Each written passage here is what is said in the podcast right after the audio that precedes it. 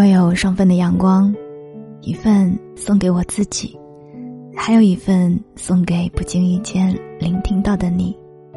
嘿，你好吗？我是三 D 双双，我只想用我的声音温暖你的耳朵。我在上海向你问好。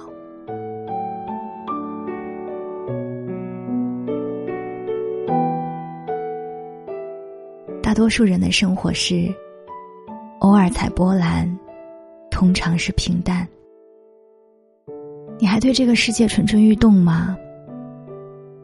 我好像已经不了。不用说太多话，悄悄长大就好了。最近听说了很多的事情，嗯，有朋友在闹离婚，有朋友突然要去留学，有朋友谈了新的对象。有朋友和拉扯了几年的感情正式告别了。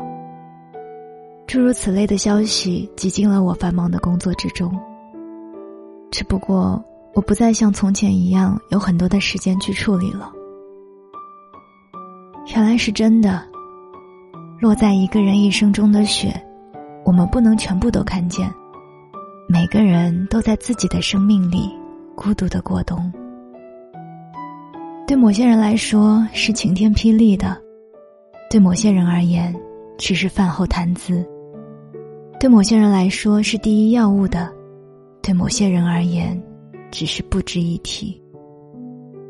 不过命运的公平之处大概就在于，谁都不能永远做一个事不关己的旁观者。故事选中了你，那就是真的选中了你。只是忍不住会有一些感慨，这些生命当中大大小小的经历，终于练就了我们的承受力。能不掉眼泪的时候，就尽量一笑而过了；能轻描淡写的，就尽量闭口不提了。就像那句话说的一样，成长是一笔交易，我们都是用朴素的童真与未经人事的洁白交换长大的勇气。这种所谓的交易，还有一个词，叫代价。我们都不像从前那样单纯了，我们也终于不再像从前那样脆弱了。难能可贵的是，见多了太阳背后的阴暗，还是始终盼望着晴天。你还对这个世界蠢蠢欲动吗？反正我已经不了。见过了更多的人、更多的事之后，就会明白一个道理：平平淡淡才是生活的长久之计。这并非是一个非黑即白的世界，失去未必不是解脱，拥有未必不是复合。所以我们权衡利弊，我们及时止损，我们乐于维稳。其实怎样都无妨，重要的是。对自己给自己的一切，全盘接受，甘之如饴。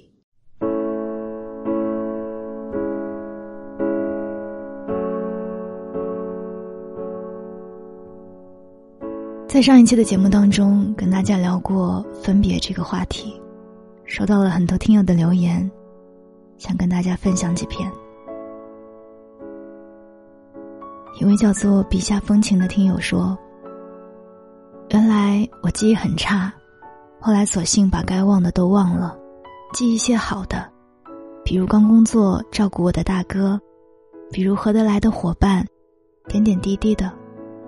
写过一首诗，有句话触景生情：“流年隔耳尽成诗。”是啊，现在听到他们的消息，都是心里涌动出莫名的感觉。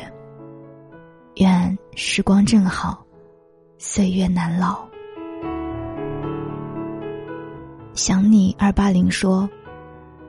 离别时不免会心生不舍之情，那些称得上想念的东西，就已十足珍贵了。不是六感全无，只是相信着再聚首时，彼此之间仍存有自然感。涛说：“其实总是这样那样。”我们坚持不懈的努力，换来的不过是对方的一句“算了吧”。相遇只是偶然，相互走过一段路，就不要留念了。释然一点，大步向前走，或许下个路口就会遇到必然了。袁胖子说：“刚看完《最好的我们》，便听到了《那就再见吧》这一期节目。时间倒也是巧合，当时的我是最好的我，后来的你是最好的你。可是最好的我们之间。”隔了一整个青春，怎么奔跑也跨不过的青春。生命也终究要告别，那只好伸出手道别。那就，青春再见吧。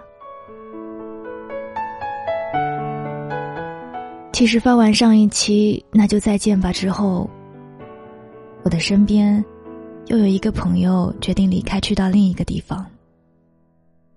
我在节目里说的坦然自在，但是说实话，当很多事情真的发生的时候，我还是免不了会伤怀，会难过。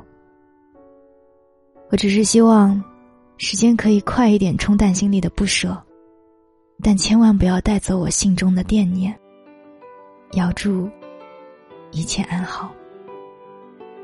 我是三 D 双双，我们下一期再见。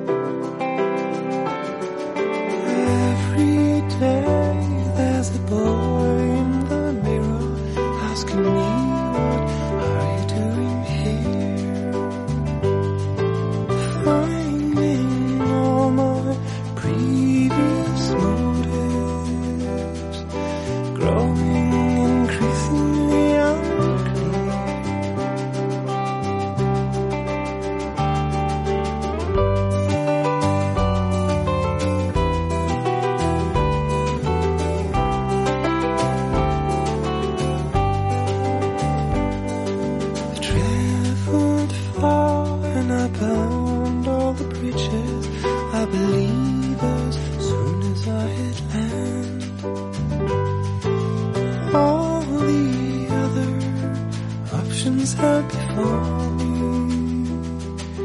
mirror in the light